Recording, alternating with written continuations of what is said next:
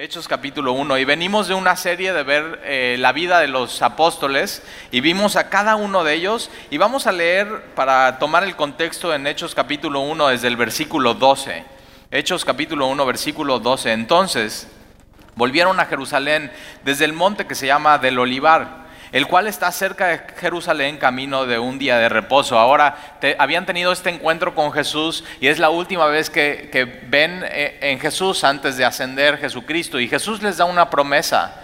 Y esa promesa está en Hechos capítulo 1, versículo 8. Y Jesús les dice, pero recibiréis poder cuando haya venido sobre ustedes el Espíritu Santo y serán testigos. Entonces Jesús lo que promete es poder para los que son suyos.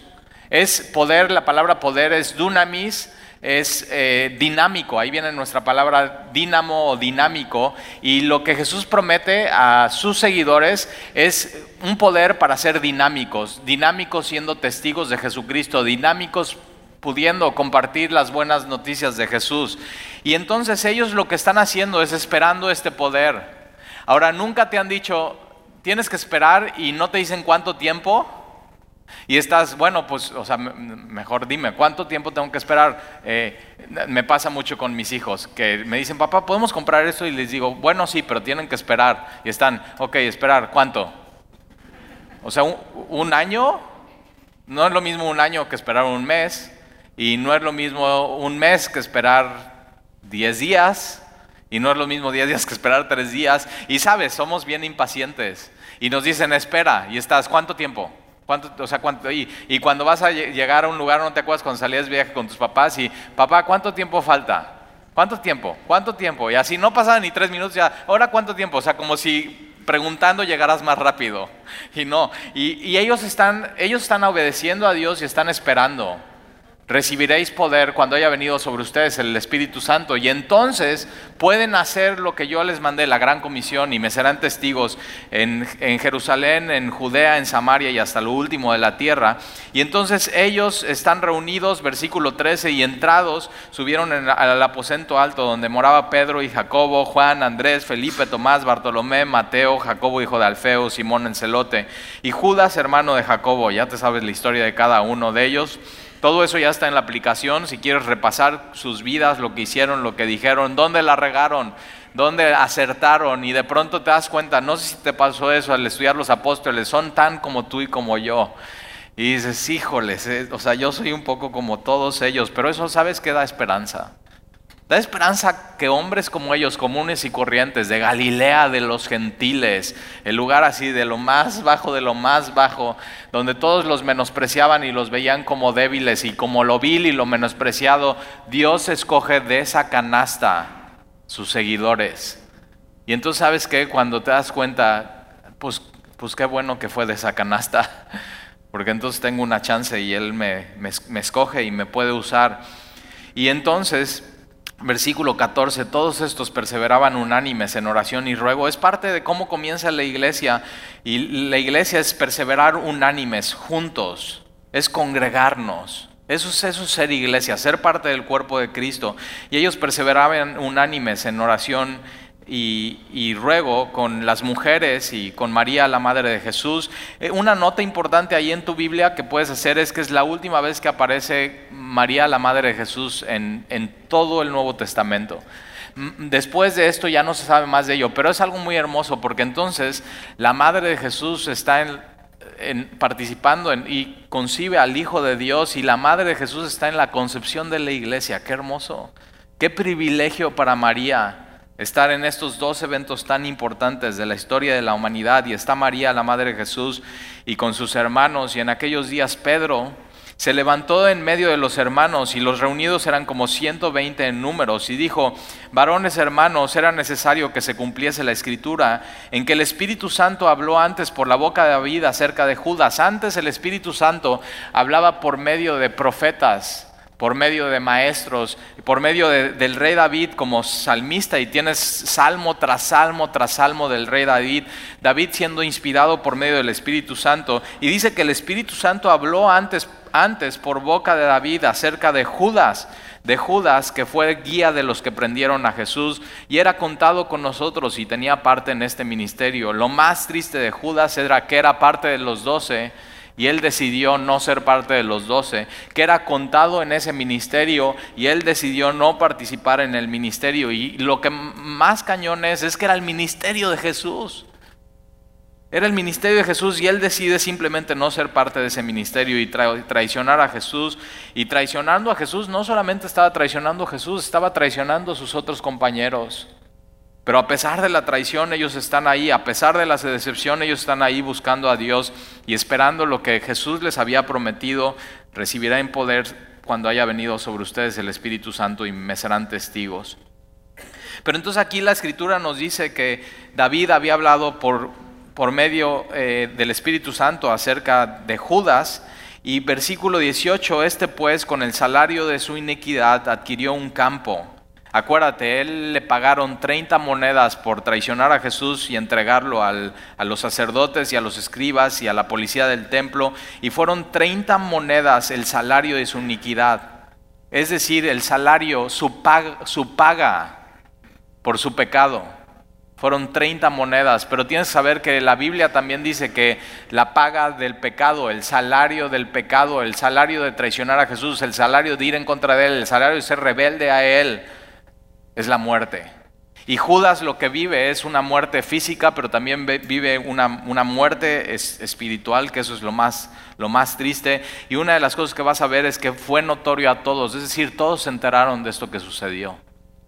Todos se enteraron. Y puedes pasar tu vida pensando que nadie se va a enterar de nada, pero tienes que saber que al final Jesús dice que todo, todo sale a la luz. Y entonces Judas con el salario de su iniquidad adquirió un campo y cayendo de cabeza se reventó por la mitad y todas sus entrañas se derramaron. O sea, ¿te imaginas este, este campo completamente manchado de la sangre? No solamente la sangre de Judas, sino la sangre inocente de Jesús.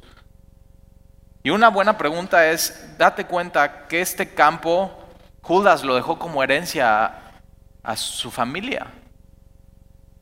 Y versículo de 9, y fue notorio a todos o sea, todo era bien conocido, todos sabían lo que sucedió, que Judas traicionó a Jesús, que el pago de su pecado fueron 30 monedas y con esas 30 monedas se compró un, campo, un terreno, y fue notorio a todos los habitantes de Jerusalén, de tal manera que aquel campo se llama en su propia lengua Seldama, es en arameo, que quiere decir campo de sangre. ¿Te imaginas dejar eso en herencia para tu familia?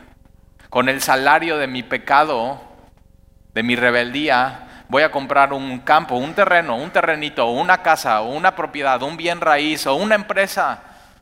Y eso es lo que yo les voy a dejar, pero todos sabiendo. Eso fue dinero sucio, eso fue dinero de sangre, eso fue dinero de traición. Y no sé tú, pero yo no quiero dejar eso a mis hijos. Yo no quiero dejar eso a mis hijos que cuando me muera les pueda dejar algo y que puedan decir, eso es sucio, eso es manchado. Y Judas todo mundo lo sabe y es, es notorio. Y tienes que saber esto, que tu pecado no solamente te afecta a ti, tu rebeldía no solamente te afecta a ti, sino, sino eso le afecta a los, a los que te aman, a los que están cerca de ti. Y fue notorio a todos los de Jerusalén. Porque versículo 20, porque está escrito en el libro de los Salmos, sea hecha desierta su habitación y no haya quien more en ella, tome otro su oficio, Fíjate lo que estaban haciendo los apóstoles y estos 120 en el aposento alto. Estaban buscando al Señor y estaban viendo qué era lo que decía el Antiguo Testamento que podían conectar con Jesucristo. ¿Qué es lo que decía el Antiguo Testamento que podían conectar con Jesucristo? Y ellos acordándose, Jesús nos dijo que todo lo que está escrito en el Antiguo Testamento está hablando de Él. Y ellos están buscando en la palabra la mente del Señor y están diciendo, Señor, después de que Judas pecó, ¿qué quieres hacer?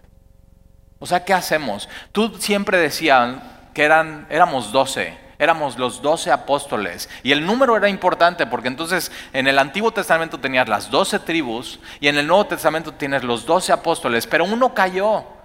¿Y qué hacemos? Y Pedro y ellos lo que empiezan a hacer es empiezan a leer su Biblia y empiezan a preguntarse, Señor, ¿qué quieres que hagamos? Y conectan lo que dice, eh, lo que dice David en los Salmos y, y, específicamente si lo quieres anotar ahí es Salmo 69 y Salmo 109 y están leyendo ellos los Salmos y están buscando la mente del Señor y ellos llegan a la conclusión que ahí David está escribiendo, pero no está escribiendo solamente para su vida, sino está profetizando lo que había de venir, que iba a ser desierta la habitación, el terreno de Judas, y no haya quien él, en él more, y que tiene que tomar otro su oficio. Estaban leyendo la Biblia, estaban buscando la voluntad del Señor, estaban orando, y entonces entienden, Dios quiere eso.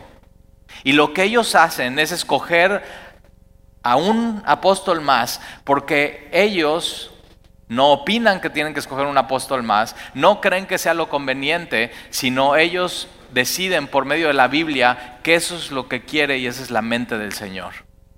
Y entonces mira lo que sucede, tome otro oficio, versículo 21, es necesario pues, y ellos están conectando dos puntos, están diciendo, si la Biblia dice eso, entonces nosotros como cristianos es necesario que lo cumplamos. Entonces tienes un grupo de hombres y mujeres que están orando, que están buscando la mente del Señor, que están en las escrituras y que están obedeciendo. Eso es muy importante. Eso es el cristianismo. Nos juntamos, estamos buscando a Dios, estamos viendo lo que dice la Biblia, estamos estudiando el Antiguo Testamento, estamos conectando lo que dice la Biblia con nuestra vida, estamos buscando la mente del Señor y no solamente eso, sino lo que creemos que dice la Biblia y lo que el Señor nos está diciendo lo obedecemos y lo cumplimos. Y entonces ellos deciden, versículo 21, ¿qué es necesario pues? Que de estos hombres que han estado junto con nosotros todo el tiempo que el Señor Jesús entraba y salía entre nosotros, comenzando desde el bautismo de Juan hasta el día de que entre nosotros fue recibido arriba, uno se ha, uno se ha hecho testigo con nosotros de su resurrección. Y entonces señalaron a dos.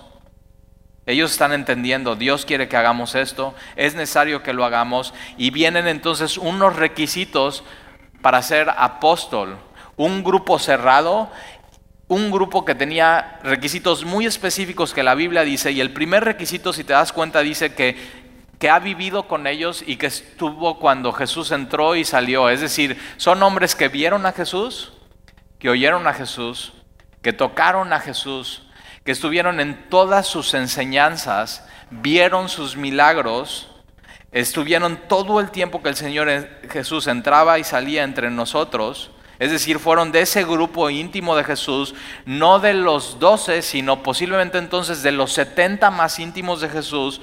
Y entonces, desde el versículo 22, comenzando desde el bautismo de Juan, desde el principio de su ministerio, cuando Juan bautiza a Jesucristo, el Espíritu Santo viene sobre él y tienes la Trinidad en una sola foto, la voz de Dios diciendo, este es mi Hijo amado Jesucristo siendo bautizado, el Espíritu Santo viniendo como paloma, comenzando desde el bautismo de Juan hasta el día en que fue con nosotros, fue recibido arriba, desde su bautismo hasta su ascensión, y entre su bautismo y su ascensión viene su resurrección. Y un requisito para ser apóstol era haber visto a Jesús resucitado, haber sido testigo de su resurrección.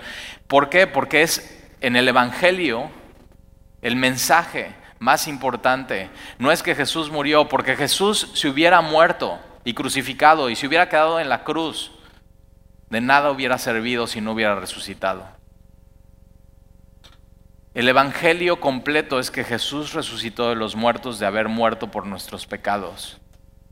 Eso es lo que avala todo lo que hizo, eso es lo que avala todo lo que dijo, eso es lo que avala quién es Él. Y entonces era haber vivido, visto, oído, estando con Jesús desde el principio, desde su, desde, desde su bautismo con Juan, su muerte, su crucifixión, su sepultura, su ascensión. Y no solamente eso, sino mira versículo 23. Y señalaron a dos.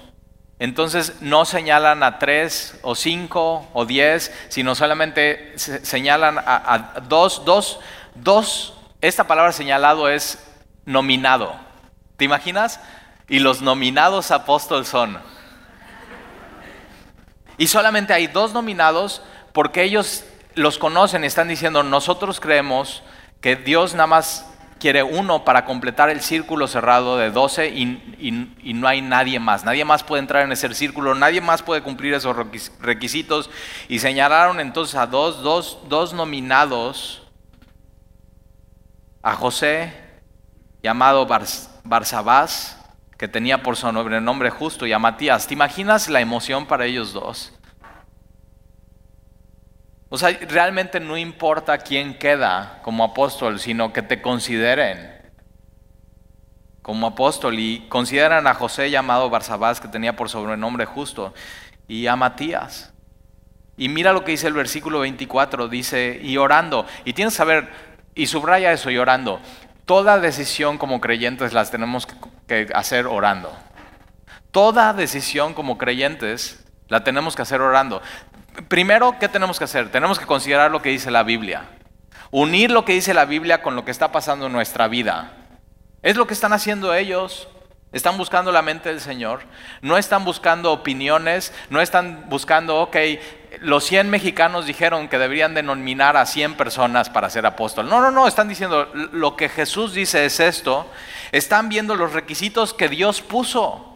Son requisitos que Dios pone para el apostolado. ¿Tú sabías que hay requisitos en la Biblia para ser pastor?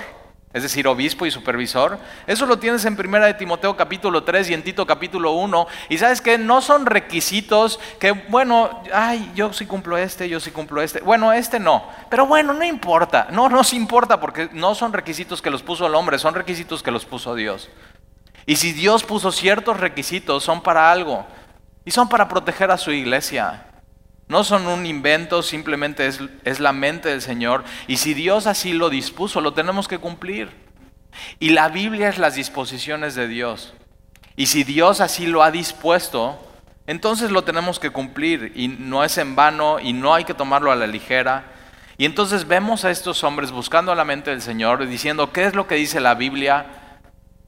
Y orando poniendo las decisiones en manos de Dios. Nunca tomes una decisión sin orar. Nunca tomes una decisión sin decir y preguntarte, ¿qué dice la Biblia de esto? Escudriña la Biblia y vemos que antes de la venida del Espíritu Santo estos hombres están escudriñando la Biblia. Están buscando, ok, ¿qué es, ¿qué es lo que dice la Biblia de todo lo que aprendimos? ¿Qué es lo que dice la Biblia de lo que tenemos que hacer? Y entonces, versículo 24, llorando dijeron, Tú, Señor, que conoces los corazones de todos, muestra cuál de estos dos has escogido. Chécate esto. Dicen, tú, Señor, que conoces el currículum de estos dos hombres y conoces a qué seminario han ido y conoces qué navegantes 1, 2 y 3 y conoces, no, date cuenta que no, le están diciendo Dios, tú que conoces los corazones. Dios ve más allá de lo que tú y yo vemos en las personas. Y le están diciendo, Señor, o sea, nosotros hubiéramos podido nominar no a dos, sino posiblemente a cinco o diez. Y nuestros requisitos como hombres podrían ser diferentes, pero Señor, al final tus requisitos son los bíblicos y no solamente eso, sino tú conoces bien los corazones de las personas. Tú ves lo que nosotros no podemos ver. Entonces, Señor, ¿podrías tú escoger? Créeme, tu vida puede cambiar cuando aprendas a decir eso. Señor, ¿Podrías tú escoger por mí? Y orando dijeron tú, Señor, que conoces los corazones de todos, muestra cuál de estos dos has. ¿Te acuerdas? O sea, ¿te, ¿te, imaginas estos dos así? Mi Señor. y ahí está José. Por, o sea, ¿te imaginas por sobrenombre justo? Usted era un hombre justo. O sea, qué hermoso, ¿no? Que, se llama José, pero le dicen justo. Es un hombre justo.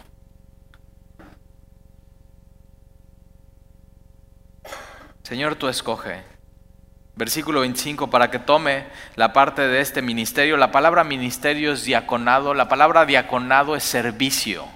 Estos hombres apóstoles no era para que la gente les sirviera por ser apóstoles, sino ellos como apóstoles le tenían que servir a la gente, le tenían que servir a la iglesia. La palabra apóstol es enviado especial con un mensaje. Tenían un mensaje muy especial y su mensaje especial es que Jesús era Dios, había muerto para perdón de pecados, fue sepultado y al tercer día resucitó y ellos podían decir, y yo lo vi vivo. Yo lo vi vivo. No me lo contaron. Yo lo vi. Yo lo toqué. Yo lo vi comiendo pescado. Yo lo vi tomando miel. yo vi que era Jesús y estaba 100% vivo. Y ese era su mensaje, e, eso era lo que tenían, eso era lo especial. Y tú y yo hoy podemos decirle a alguien más, Jesús está vivo. ¿Por qué lo podemos decir? Porque creemos que estos hombres enviados con este mensaje especial que lo vieron y fueron la evidencia de primera mano y primera fuente, lo escribieron para ti, para mí y podemos confiar en lo que ellos dicen. Es Jesús vive. Y entonces oran para que tome la parte en este ministerio y apostolado del que cayó Judas por transgresión. Judas pecó para irse a su propio lugar, es decir, Judas escogió pecar y él es responsable de en dónde terminó. Y tienes que saber eso. Cada quien es responsable de lo que hace. Cada quien es responsable de sus decisiones y cada quien es responsable de su pecado. Normalmente nosotros lo que queremos hacer en nuestra, caída y nuestra pecaminosidad es que cuando pecamos queremos echacarle a otras circunstancias, a otras personas, al ambiente, a nuestro pasado, a nuestros genes que pecamos. Y sabes que aquí muy claro dice que Judas no tenía a nadie a quien echarle la culpa, sino él cayó y fue por su transgresión y él decidió irse a su propio lugar, a donde él merecía estar, a donde él escogió estar. Porque sabes que Jesús no vino a condenar, pero él se autocondenó. Él cuando decidió no dejarse guiar por Jesús, se autocondenó, versículo 26, y les echaron suertes y, las, y dices, Talí, ¿cómo suertes? ¿Sí? ¿Nunca has jugado un juego de suerte? O sea, dados, nunca has jugado dados y estás así. Ahorita mis hijos y yo estamos jugando un juego que se llama Risk y entonces de pelea y tienes que conquistar el mundo y me están haciendo pedazos, pero estoy ganando América del Sur, por lo menos. Tomas un dado, eh, tomas un dado, uno rojo, uno azul, y, y, entonces dices, quien ataca es el dado rojo, quien se defiende es el dado azul, y dices, una, dos, tres, y echas los dados, y quien caiga más alto gana. Entonces, yo soy malísimo, siempre saco uno, dos o tres y estos cinco y seis, siempre cinco y seis. No sé, algo le hacen, le soplan a los dados o algo. Pero eso es, así escogen a ellos. Ahora, eso lo vemos escogiendo en el Antiguo Testamento con lo que se llama el Urim y el Tumim, que tenían el sumo sacerdote, y cuando venía una decisión, y lo puedes leer en el Antiguo Testamento, cuando tenían una decisión, buscaban a Dios, iban con el sumo sacerdote, el sumo sacerdote oraba a Dios, metía su mano en el efod y sacaba una de las piedras, Umin y Tumim. Algunos comentaristas dicen que es blanco o negro, y si era blanco era sí, si era negro era no. Y entonces, Señor, ¿atacaremos a los filisteos, sí o no? Iban con el sumo sacerdote, oraban, sacaban. El Señor está diciendo que sí, suertes. Ahora, Proverbios dice que la suerte, tú puedes aventar los dados, pero Proverbios dice que al final la suerte la decide Dios. Y entonces están tomando la decisión de esa manera. Ahora, es la última vez que se ve en la Biblia que se toma una decisión así. ¿Por qué? Porque ya venía el Espíritu Santo. Y porque hoy tenemos la revelación completa en el Nuevo Testamento. Y hoy nuestras decisiones no las tomamos por suerte. Y te pido un favor, no vayas a tomar tus decisiones así. Por eso el, juego se llama Risk. O sea, eso es, eh, eso es de mucha emoción porque entonces o pierdes todo o ganas todo. No vayas a tomar tus decisiones. Señor, ¿qué hago? Y tires un dado y si, y si es uno, sí, y si es seis, no. No hagas eso. Tienes que buscar a Dios, pero es muy importante. Tienes que buscar a Dios. Tienes que estar congregado Tienes que saber conectar lo que dice la Biblia con tu vida y cuando Dios te diga qué hacer, tienes que obedecer. Y hoy tenemos el Espíritu Santo, tenemos la revelación completa de la Biblia, ya no necesitamos echar eh, suertes, ya no necesitamos Urín y Tumim, y lo que ellos echan suertes, y le cayó sobre Matías, y fue contado con los once apóstoles. Algunos dicen que, que, eh, esto no lo debieron de haber hecho y que el, el doceavo apóstol tiene que ser Pablo. Pero aquí claramente la Biblia dice que fue contado con los once y él fue parte entonces de los once. Y mira lo que dice capítulo 2, versículo 1, cuando llegó el día de Pentecostés, acuérdate, ellos están esperando algo y llega el día de Pentecostés, el día de Pentecostés, la palabra Pentecostés quiere decir 50. Eso quiere decir porque era 50 días después de la Pascua. Y era el día donde celebraban que Dios había dado la ley, Éxodo capítulo 20. Y no solamente celebraban eso, sino traían el, el fruto de su cosecha. Entonces, si tú habías sembrado trigo, tú podías traer no solamente una gavilla de trigo, sino en este momento el fruto de tu cosecha, el trigo ya hecho pan y lo presentabas en el día de Pentecostés a Dios diciendo, Señor, gracias. No solamente nos diste la ley, sino tú nos tú nos das todo lo que necesitamos. Y era una celebración llena de gozo, era una celebración donde todos tenían que ir a Jerusalén, todos los hombres tenían que ir y ser parte de esto. Y llega el día de Pentecostés, esto es 50 días después de la Pascua, pero esto es 10 días después de que Jesús asciende y les dice, en esperen, recibirán poder.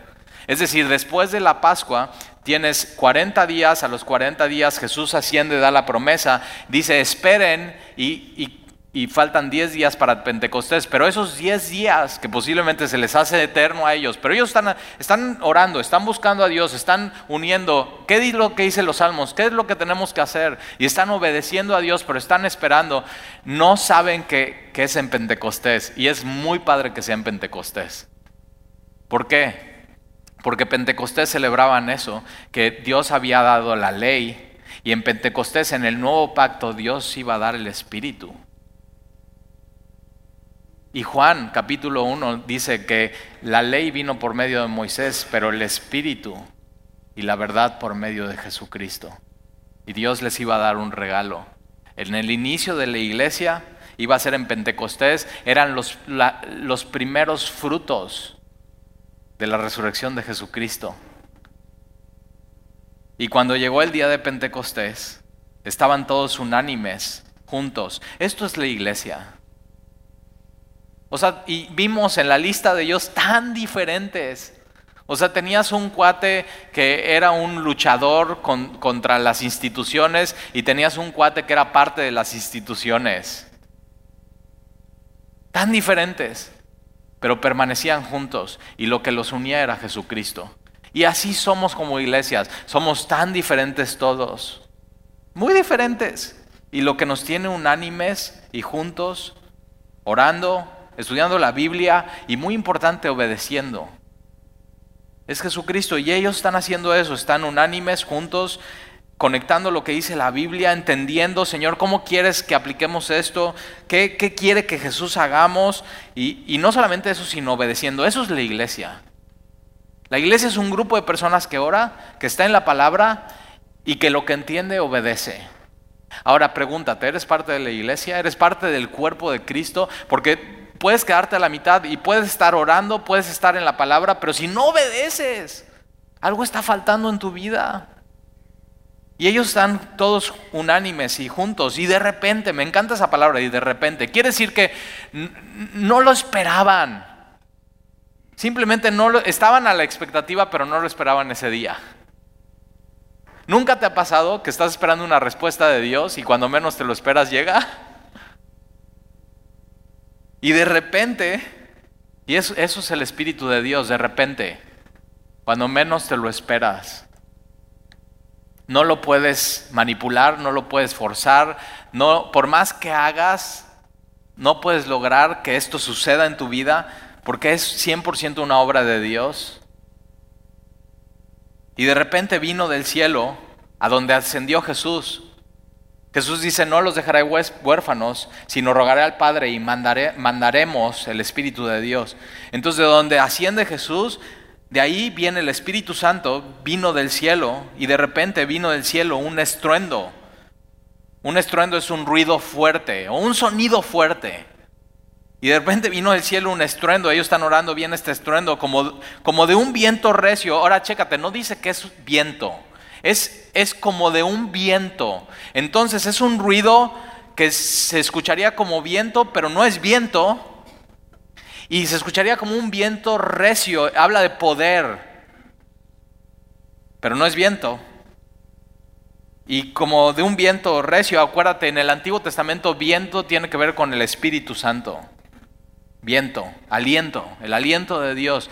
Entonces lo que Dios hace es este ruido para que cuando menos se lo esperen, digan, conecten esto con esto y digan, esto es lo que es la promesa, ya viene ese momento. Y entonces, como de un viento recio, que soplaba, el cual llenó toda la casa donde estaban sentados. Esta parte de llenar toda la casa es que este sonido, este estruendo, como de un viento, pero que no es viento, y que es recio, pero que no se puede sentir, este sonido rodeó toda la casa, es decir, un sonido envolvente. ¿No, ¿No te acuerdas cuando ibas al cine antes y el sonido nada más era mono? Y, eran dos bocinas adelante y escuchabas todo lo que pasaba. Hoy, hoy los cines son sonido envolvente. Tienes bocinas adelante, en medio, a los lados, atrás, y si vas al 4X es más poderoso porque todo se mueve. Y lo que aquí sucede es que ellos están buscando a Dios, están orando, están esperando la promesa y de pronto escuchan este sonido, les envuelve por completo. Les envuelve por completo y los toma desapercibidos y ese sonido viene con poder. Y ellos saben, es el Espíritu, ya, es la promesa, ellos saben. Y entonces mira lo que sucede, el cual llenó toda la casa donde estaban sentados. Mira cómo estaban, estaban sentados, como tú y como, como tu vecino al lado. Así, mira, sentados. Chécate cómo no estaban a la expectativa, no estaban manipulándolo, no estaban haciendo nada, simplemente están sentados, están orando, están con la palabra diciendo, mira, pues esto es lo dicho por el Espíritu a través de David. Están buscando a Dios. El Espíritu Santo no lo puedes manipular. No lo puedes hacer que baje a tamborazos, con música, con... No, no, no, no. esto, esto solamente lo ves aquí y no lo vuelves a ver en las escrituras porque es la inauguración de la iglesia. Es algo único. Es algo único esto que sucede. Y entonces todos estaban sentados y se les apareció lenguas repartidas como de fuego. Chécate que no es, o sea, no se les reparte lenguas de, fuego, no es fuego. Es, eh, como de fuego, no se puede explicar, es algo inexplicable, es algo natural pero sobrenatural que está sucediendo, como viento pero no es viento, con poder, un estruendo y envolvió todo y de pronto lenguas y dices, ¿cómo es eso de lenguas? Pues mira, saca, la lengua. saca la lengua, ahora enséñasela a tu vecino. Y ellos no saben explicar lo que está pasando y están diciendo, ok, es como una forma de lengua. Bueno, hay unos que tienen la lengua así, otros tienen la lengua así, pero dicen, es como forma de lengua que se les aparece arriba y, es como fuego. Ahora, muchas veces en el Antiguo Testamento, cuando hay fuego, es, habla de la presencia de Dios. Moisés, ¿te acuerdas? Y es como fuego, pero no le está quemando. O sea, no están así, ¡ah! La poseta. O sea, no, no, se están incendiando, no se están quemando el pelo. Es porque no es fuego, es como de fuego, pero es un fuego que no consume. Pero sí purifica. Como la zarza. Moisés está en el desierto y está viendo esta zarza que está ardiendo, que es fuego, pero no, no consume la zarza. Entonces no es fuego realmente. Y Dios habla de ahí, y Dios se presenta de ahí. Eso es lo que está sucediendo aquí. Y ellos, ellos tienen que en ese momento conectar qué es lo que dice la Biblia con lo que está sucediendo. Y entonces estas se les aparecieron lenguas repartidas como de fuego, asentándose sobre cada uno de ellos. Y tienes que saber esto, el Espíritu Santo vino a sentarse sobre cada uno de ellos para nunca más retirarse. El Espíritu Santo viene y mora en el creyente para nunca más retirarse. Esta palabra sentarse es simplemente sentarse para nunca irse, morar ahí. Y eh, ve todo el significado de lo que está sucediendo. Y, este como de fuego se asienta sobre cada uno de ellos. Chécate, sobre cada uno de ellos incluye no solamente los doce, sino todos los que están reunidos. No está hablando, bueno, estos, estos, esto es nada más para los más espirituales. No, no, no. Esto es para todos. Y dice que en ese lugar había hombres y mujeres. María, sus hijos, los hermanos de Jesús, y sobre María viene el Espíritu Santo.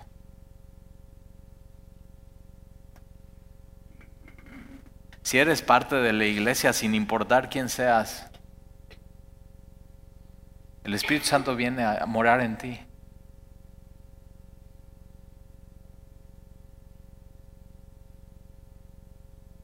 como de fuego, asentándose sobre cada uno de ellos.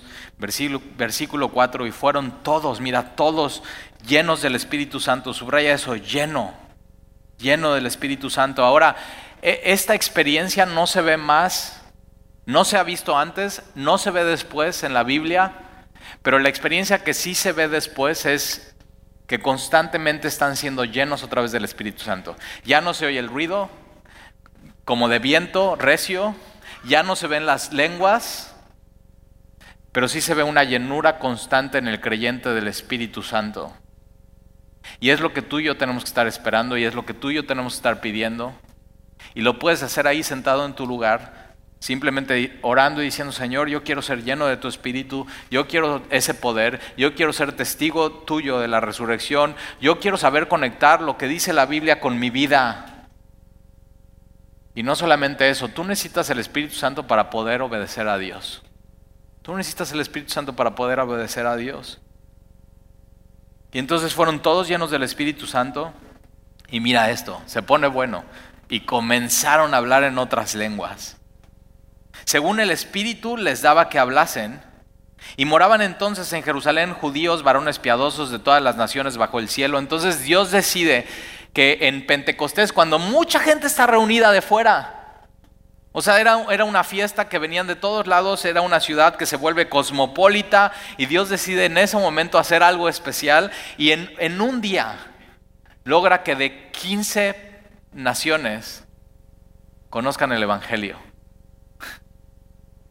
Dios, es increíble, sus planes son perfectos.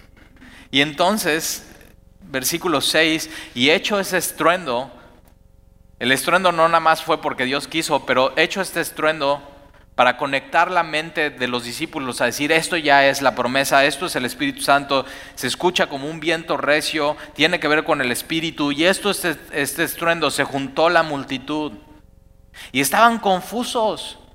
La multitud no entendía qué era lo que estaba pasando, pero ellos que habían estado en la palabra están conectando y están diciendo, nosotros sabemos lo que está pasando. Es el Espíritu Santo, es la promesa que nos dio Jesucristo. Y, la multitud estaba confusa porque cada uno les oía hablar en su propia lengua. La palabra ahí lengua es dialecto, cada uno les oía hablar en su propio dialecto. Entonces, e, esto no, es, son, no son lenguas desconocidas. Estos son dialectos conocidos que ellos empiezan a hablar y los de las diferentes naciones empiezan a escuchar. Entonces, chécate, no es un relajo de todo el mundo hablando en desorden y en voz alta y a ver quién se escucha más alto y a ver quién gana más atención. No, ellos están hablando y la gente que se acerca está diciendo, mira, este cuate está hablando mi dialecto. Y estoy entendiendo. Y chécate, ¿Por qué no es como hablar en lenguas en 1 Corintios 12 y 14? Porque hablar en lenguas, ese don espiritual, que más adelante ya estudiamos y vamos a estudiar también, tiene que haber alguien que hablar en lenguas y tiene que haber alguien que interprete. Y, y, los dos son creyentes porque es don del Espíritu. Y aquí son creyentes hablando en el idioma, en el dialecto de la otra persona. No tiene que haber una interpretación y la otra persona que no es creyente está entendiendo lo que está diciendo. Totalmente diferente de hablar en lenguas como don del Espíritu. Y entonces la multitud estaba confusa, no entendían, cada uno les oía hablar en su propia lengua y estaban atónitos y maravillados diciendo, mirad, ¿no son galileos todos estos que hablan? O sea, los, galileos eran como los iletrados, o sea, apenas saben hablar, nosotros diríamos, o sea, ¿qué onda con este? Apenas sabe hablar español. O sea, imagínate como ¿cómo le voy a pagar un curso de inglés si apenas sabe hablar español? Y, er, y los galileos eran esos. Y de pronto estos galileos están siendo multilingües y pueden hablar otro idioma y otro dialecto y lo pueden hablar tan bien y tan claro que todos los que están ahí están escuchando y entendiendo. Versículo 8. ¿Cómo, ¿Cómo, pues les oímos nosotros? Fíjate, podían oír claramente, no era, no era una confusión. Podían oír claramente. ¿Cómo pues les, les oímos nosotros hablar cada uno en nuestra lengua en la que hemos nacido? Subraya eso en la que hemos nacido. Y sabes que Dios es tan misericordioso y tan bondadoso que cuando empezamos a escuchar cosas de Él, nos habla en la lengua en la cual nacimos y nos arrullaron. Nos habla el corazón. Dios nos habla el corazón. Y versículo 9, partos, medos, elamitas, los que habitábamos en Mesopotamia, en Judea, en Frigilia, en Panfilia, en Egipto y en las regiones de África más allá de Sirene, y romanos aquí residentes, tanto judíos como prosélitos, es decir, convertidos al judaísmo, cretenses de la isla y árabes, les oímos hablar en nuestras lenguas, en nuestros dialectos, y mira lo que escucharon, las maravillas de Dios. Estaban hablando de los grandes hechos de Dios. No estaban hablando de ellos mismos, no estaban dando una profecía, sino ellos estaban hablando de las estaban exaltando a Dios en diferentes idiomas que los demás podían entender. Fíjate, diferentes dialectos, pero un mismo tema, Dios. Y eso es la iglesia durante el domingo, en diferentes partes del mundo, se está predicando la palabra y estamos hablando de las maravillas de Dios en diferentes idiomas, en algunos países, en diferentes dialectos de ese país, pero todos estamos hablando de un mismo tema, de los hechos y las maravillas de Dios. Versículo 12. Y estaban todos atónitos y perplejos diciendo unos a otros, ¿qué quiere decir esto? Ahora, ellos sabían qué quiere decir esto porque venían estudiando y uniendo lo que dice la Biblia con lo que la promesa que nos dio Jesús. Ellos estaban buscando la mente y, la voluntad de, Jesús, pero los que no están en eso dicen, ¿qué quiere decir eso? Y tienes que saber, el mundo demanda explicaciones. El mundo demanda explicaciones. ¿Qué quiere decir eso?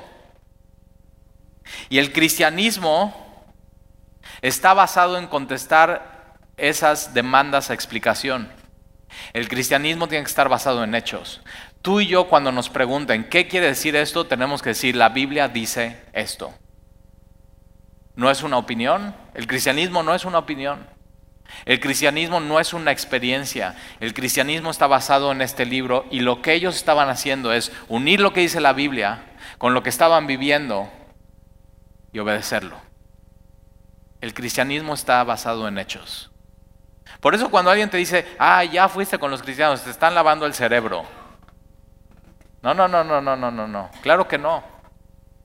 O sea, por supuesto, necesito lavarme toda la porquería que tenía, pero no me están lavando el cerebro y no me están vaciando, sino me, están renovando en el entendimiento y me estoy llenando de hechos, de cosas, de historia, de arqueología, de, de una adoración inteligente. Y con hechos en mi Biblia te puedo mostrar qué es lo que dice la Biblia. Pero ellos están demandando una respuesta y sabes que tú tienes que estar preparado para contestar esas respuestas. Por eso estudia, estudia la Biblia, métete un discipulado, lee libros buenos. Y entonces ellos están diciendo, ¿qué es esto?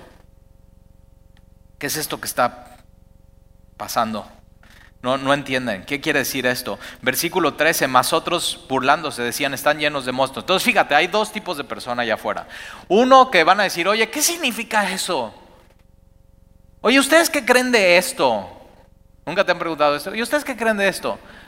Y va a haber otro tipo de personas que no te van a demandar una explicación, sino nada más se van a burlar de ti.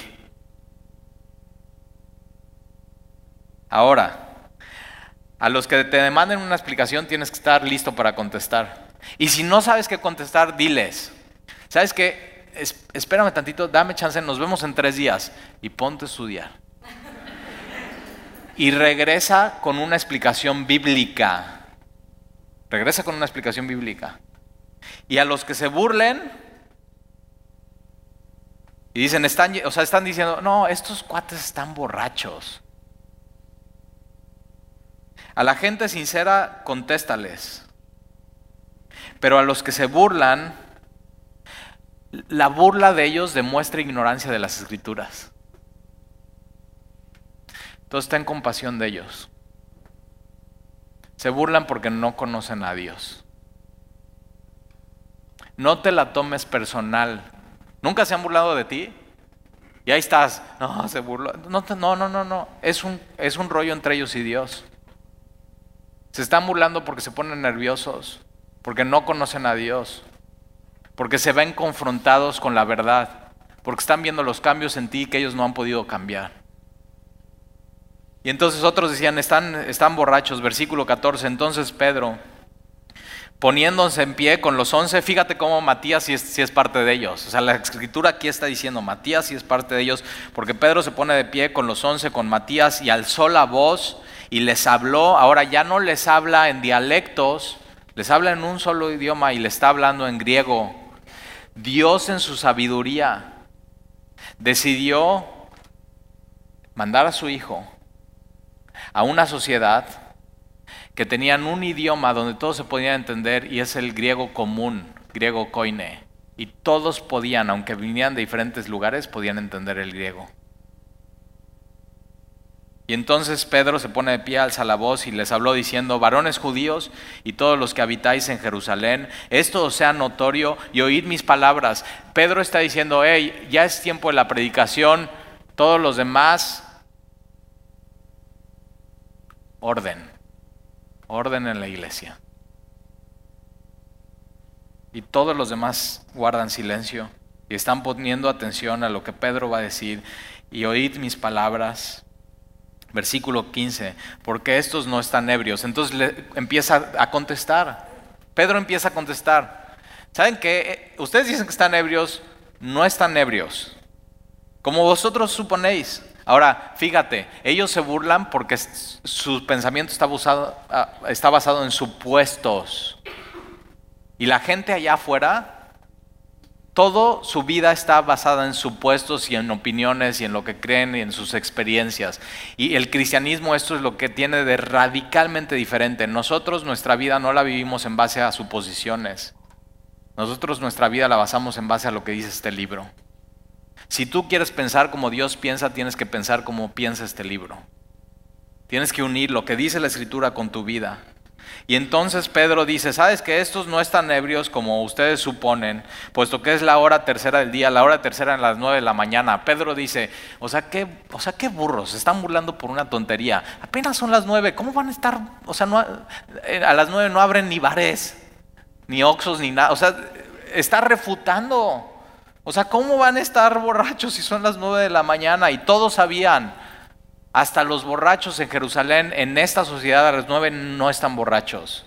O sea, están diciendo una tontería y les refuta. Pero estos no están ebrios como vosotros suponéis, puesto que es la hora tercera del día. Ahora, esa es la primera objeción a los que dicen que están borrachos, pero ahora va a contestar la pregunta que dicen, ¿qué? O sea, ¿qué es esto? ¿Qué está pasando? de, parte de la multitud. Y la respuesta es esta, versículo 16, más esto es lo dicho por el profeta Joel. Me encanta, me encanta. Así tenemos que contestar. Oye, ¿qué es eso? No, pues mira, eso es lo que dice la Biblia. Y tienes que contestar, esto es lo que dice en este libro, en este capítulo y en estos versículos. Te voy a decir por qué. Porque si aprendes a contestar así a los demás, ya no se tienen que pelear contra ti la palabra de Dios. O sea, perdón, no es mi opinión, no hay nada que discutir. Peléate con Dios. Peléate con Dios. Está escrito, no se va a mover. Esto lo crees o no lo crees. Y Pedro dice, esto es lo que pasó, esto es lo dicho por el profeta Joel. Ahora fíjate. Pasan diez días, Jesús dice, y recibirán poder cuando venga el Espíritu Santo sobre ustedes. Y en esos diez días, ¿qué están haciendo? Están diciendo, ok, ¿qué dice la Biblia acerca de recibir el Espíritu Santo? Y Pedro ya, ya sabe, es lo que dice Joel. Es lo que dice Joel. En el capítulo 2, versículo 28 al 32. Es lo que dice Joel. Lo que pasó aquí en Hechos 2 es lo que dice la Biblia que iba a suceder, mas esto es lo dicho por el profeta Joel. Y en los postreros días, dice Dios, derramaré de mi espíritu sobre toda carne y vuestros hijos y vuestras hijas profetizarán. La palabra profetizar es esto que están haciendo, es hablar las maravillas de Dios. ¿No te encantaría que esto hablaran tus hijos en vez de pura vanidad? Que tus hijos hablaran los hechos y lo maravilloso que es Dios y sus maravillas y sus milagros. Lo que tus hijos necesitan entonces es el Espíritu. Ora eso por ellos.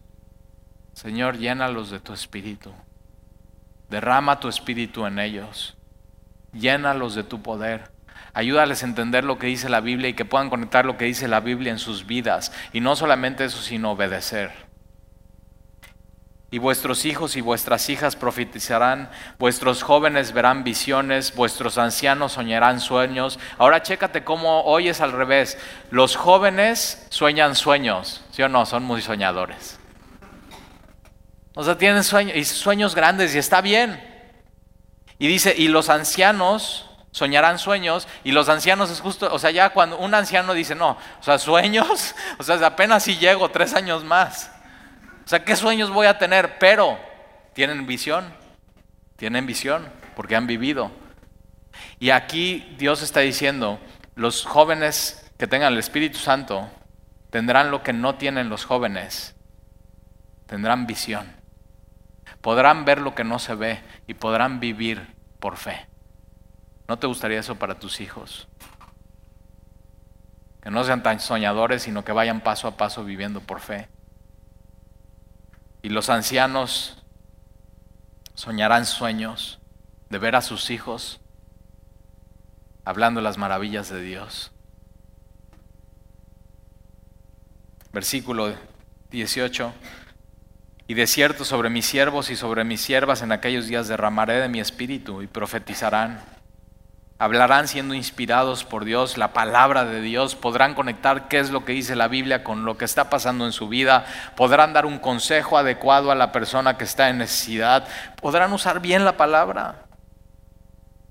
Versículo 19, ahora la profecía de Joel tiene dos partes, una que ya se dio el cumplimiento y se está dando, y otra parte que es al final, en los postreros días, el día del juicio, que todavía no se ha cumplido, pero que viene, pero que es parte del Evangelio. Un día va a haber un juicio. Un día va a haber un juicio. Y daré prodigios arriba en el cielo y señales abajo en la tierra, sangre y fuego y vapor de humo. El sol se convertirá en tinieblas y la luna en sangre antes de que venga el día del Señor. El día del Señor es el día del juicio, es el día que van a estar parados frente al gran trono blanco y los incrédulos serán juzgados eh, sobre los incrédulos, los que no decidieron confiar en Dios y creer en Jesucristo la ira de Dios, ira de Dios será derramado en ellos, así como el Espíritu Santo fue derramado en ellos, la ira de Dios será derramada en ellos.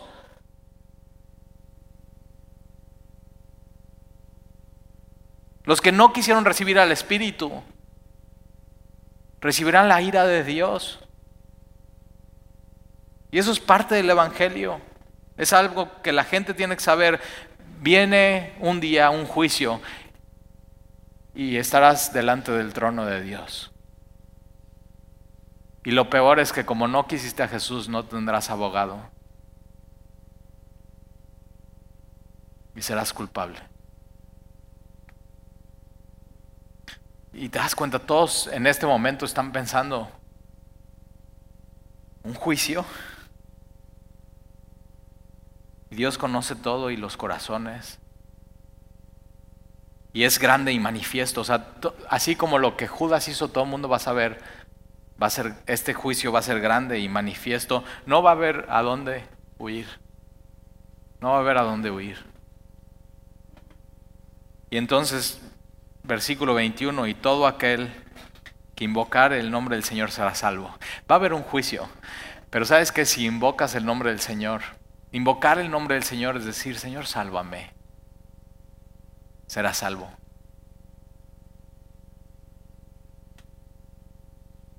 Ahora tú puedes decir, ¿y, y, cuál es ese nombre?